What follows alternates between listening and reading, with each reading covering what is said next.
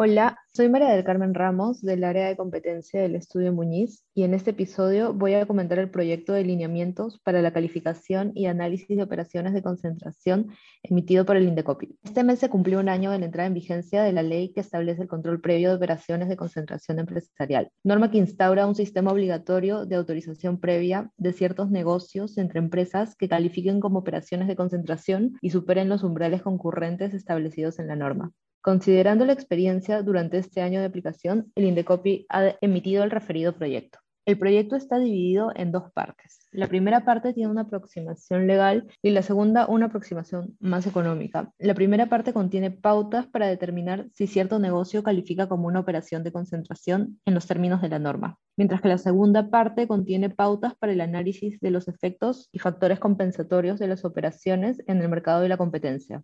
La primera parte del proyecto precisa los elementos para determinar si nos encontramos frente a una operación de concentración, la adquisición, transferencia o cambio de control que involucre dos o más agentes económicos independientes y que despliegue o puede desplegar efectos en el mercado peruano. Respecto al primer elemento, es importante tener en cuenta que el control no se limita a la propiedad de la mayoría de las acciones de una empresa, sino que también puede manifestarse en la facultad de un accionista minoritario de elegir a la mayoría de miembros del directorio o su posibilidad de impedir que se tomen decisiones que impactan en la estrategia competitiva, lo que se conoce como derecho de veto. El control también puede ser exclusivo o conjunto. Un ejemplo de esto último es una situación de derecho de veto. En este caso, ejercerán control conjunto el accionista mayoritario y el minoritario que pueda bloquear decisiones, pues se requiere de la concurrencia de la voluntad de ambos para tomar estas decisiones. Incluso el control puede derivarse de situaciones de hecho. Un minoritario puede controlar una empresa si históricamente los otros accionistas no asisten a la junta y se verifica que es el minoritario el que toma las decisiones comerciales estratégicas.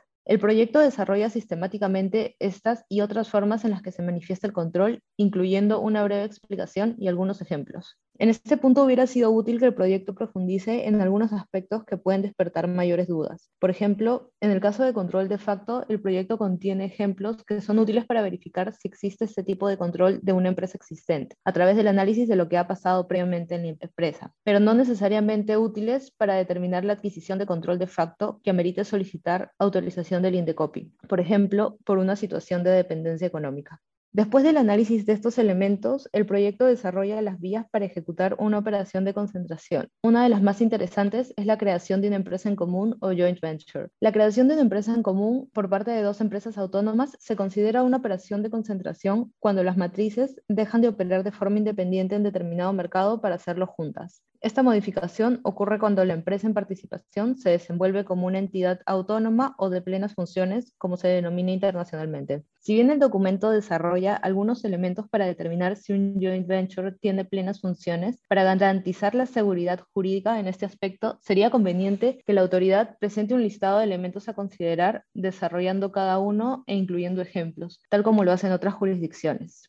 Asimismo, sería bastante útil que el documento precise si en situaciones diferentes a la formación de una nueva empresa en participación también se debe verificar las plenas funciones. Por ejemplo, cuando un agente económico que es controlado exclusivamente por otro pasará a ser controlado de forma conjunta o cuando sigue existiendo control conjunto en una empresa preexistente pero con diferentes socios tras la operación. Este tipo de situaciones han generado discusiones en otras jurisdicciones y sería útil que los lineamientos se pongan en la situación. El proyecto de lineamientos es un documento extenso, así que los invitamos a contactarnos en caso tengan alguna duda sobre los temas que abarca. Gracias por escuchar el podcast y los invitamos a seguirnos en nuestro canal de Spotify.